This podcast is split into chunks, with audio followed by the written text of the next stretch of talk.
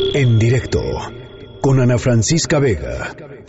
Y en el centro hay una galaxia que primero se identificó como Messier 87, nosotros la llamamos M87, y al acercarnos vemos este chorro espectacular saliendo hacia la derecha y más cerca aún llegamos a las escalas, a la escala del agujero negro y ahí lo tenemos. Ustedes los están lo están viendo. Aquí está el agujero negro. Pero no sabemos qué hay detrás del horizonte de eventos. El horizonte de eventos no es parte de nuestro universo ya. Um, eh, cualquier cosa entre ese fotón, ese anillo de fotones y el horizonte de eventos se va para dentro del agujero negro y nunca más eh, sale. apenas el material fuera del, del anillo de fotones es el que se puede observar. María María Emilia Beyer, maestra en Filosofía de la Ciencia y académica de la Dirección de Divulgación de la Ciencia de la UNAM. ¿Qué semana para la ciencia? Ay, qué semana. Qué padre. Sí, ha estado muy emocionante, Ana Francisca. La verdad que yo decía, bueno, ¿de qué les puedo platicar ahora a ustedes en directo? Ya sé, de esta noticia, no de la otra, no de la otra. Bueno, ha pasado de todo en la ciencia, pero desde luego, con lo que estamos ahorita iniciando esta sección, eh, la primera imagen que se puede ya tomar de un agujero negro, además en una galaxia que nos queda en distancia a 53 millones de años luz. Imagínate tú el reto tecnológico y, bueno, verdaderamente la maravilla de especie que somos cuando nos ponemos a construir algo positivo, ¿verdad? Y podemos lograr algo así. Entonces, contarles un poquito acerca de esta noticia y, eh, y de ahí nos vamos a más cosas, porque tenemos un montón de cosas que contar. Mira, bueno, la primera es esta, ¿no? Es esta primera imagen que se consigue de un agujero negro.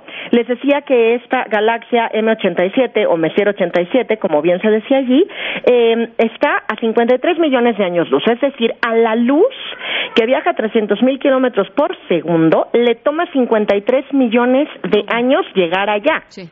Imagínense entonces el reto increíble para nosotros poder decir, todos los radiotelescopios del mundo que quieran ayudarnos, súmense. Y todos van a dirigirse hacia la M87 y vamos a estar mirando lo mismo y el pedacito de información que obtengas tú en Hawái y tú en México y ustedes países europeos y ustedes en Canadá, todo lo vamos a sumar. Chile también participó con muchísimos radiotelescopios. Los vamos a sumar, pero tenemos que estar mirando el mismo punto en un universo infinito exactamente en los mismos momentos. Y entonces sumamos y vemos si obtenemos lo que obtuvimos, que es la imagen que estamos viendo. Oye, ¿y ese algoritmo del que hablan y la chica de, sí, Katie Bowman, claro. Eh, ¿Cómo fue? O sea, con todos estos datos que recopilaron los telescopios por todo el mundo, ella a través de una fórmula matemática, básicamente, que es un algoritmo, eh, los procesó y a partir de eso fue que pudimos ver el, la imagen. Exactamente, es como esta sorpresa, porque finalmente lo que nosotros estamos viendo en el universo cuando miramos hacia el cielo y vemos las estrellas, no es la realidad del hoy. Nos está llegando la luz que está viajando, pero es la luz del pasado, ¿no?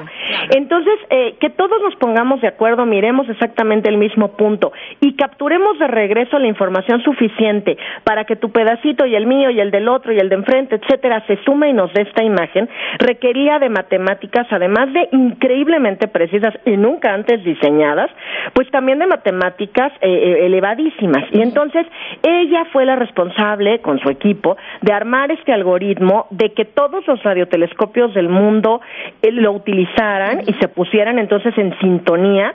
Y la sorpresa maravillosa fue cuando todo mundo hizo lo que ella dijo, entonces obtuvimos esta imagen. Qué increíble, qué maravilloso y qué padre que haya sido una chica, ¿no? o sea, Ahora que hablamos de, tanto de la ciencia y de acercar a las mujeres a la ciencia, etcétera, qué bien que haya sido una una mujer y, qué increíble el resultado. Oye, queremos un premio Nobel, queremos un premio Nobel. Y lo que viene, porque además lo que decía Katie era que esto es una, es digamos, es una primera imagen, pero con base en lo que ya se pudo hacer, pues se van a poder hacer imágenes después mucho más nítidas y mucho más precisas. Así es. Además, claro, es que esta es la era la prueba de fuego. O funcionaba lo que ella estaba pensando, o iba a salir una cosa extrañísima que no era imagen de nada, y entonces quería decir que no entendíamos realmente cómo obtener esto. Ahora vimos que sí lo entendemos, y a partir de ahora es perfeccionar. Bueno, pues padrísimo. ¿Qué más nos traes? Bueno, pues contarles que el SpaceX Falcon Heavy, eh, eh, este cohete de Elon Musk, de la compañía de Elon Musk, ya consiguió, ahí hay unas imágenes en las redes si quieren verlas maravillosas, lanzar un cohete de estos que se van después despegando y terminan siendo tres, pero no solo lo lanza, sino que consigue aterrizar de vuelta a los tres cohetes. Esto es importantísimo para la saga em, de la conquista del espacio, porque muchas veces se pierde muchísimo recurso en lanzar y nunca recuperar. Pues Pero si tú puedes controlar que además de todo esto regrese y pueda ser reutilizado o que regrese con información, regrese con más rocas, regrese con polvo sideral, lo que sea, entonces ya estamos hablando de un paso más en la carrera del espacio. Y bueno, ¿qué pasó? Pues que despegaron de las instalaciones de la NASA en Florida para poner en órbita un satélite para una compañía privada, una compañía de Arabia Saudita. Y eh, bueno, antes ya habíamos oído hablar en los medios del SpaceX Falcon Heavy porque hace un año, en un vuelo de prueba, eh, puso en órbita un coche, el coche de Elon Musk. No sé si recuerdas estas imágenes. Con, la, con, la, canción de David Bowie, ¿no? Exactamente. ahí sigue sonando en el espacio. Y ahí está dando la vuelta el auto, ¿no? Si alguien algún día se lo encuentra por allá, dirá qué locos están los seres humanos.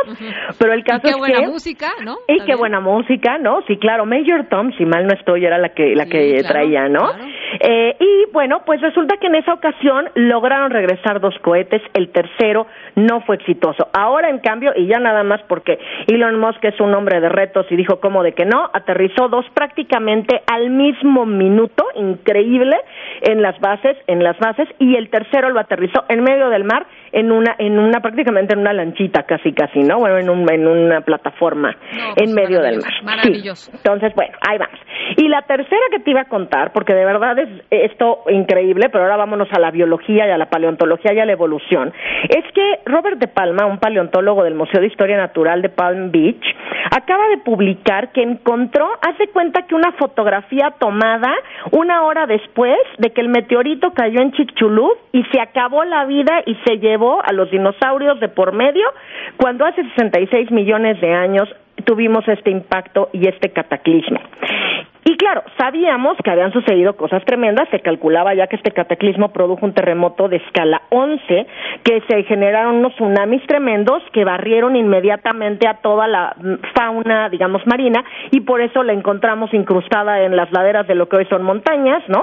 Eh, pero porque sabemos, y te lo digo muy brevemente, que esta es la fotografía de ese momento, por dos razones particulares. La primera es que hay formación de tectitas. Las tectitas son pedacitos de vidrio natural que se forman prácticamente nada más con el impacto de un meteorito. Y fueron encontradas en las branquias de estos peces fosilizados que aparentemente se ahogaron porque esto cayó en el mar liberó todas estas tectitas incandescentes, entraron entonces a las branquias de los organismos y los ahogaron y quedaron allá atoradas estas pedazos de vidrio natural. Y la otra es que estos fósiles están prácticamente intactos. Eso significa que todos murieron prácticamente al mismo tiempo, por lo tanto, pues la única razón es dados los años, pues que fue el impacto del, del Chicxulub. Pues eh, increíble cóctel de noticias científicas. Eh, platiquemos, ¿no? La semana que entra. Eh, claro. muchas gracias, María Emilia. Con mucho gusto. Hasta luego, Ana Francisca. Buen fin de semana. Buen fin de semana, María Emilia Beyer, de la Dirección de Divulgación de la Ciencia en la UNAM. En directo, con Ana Francisca Vega.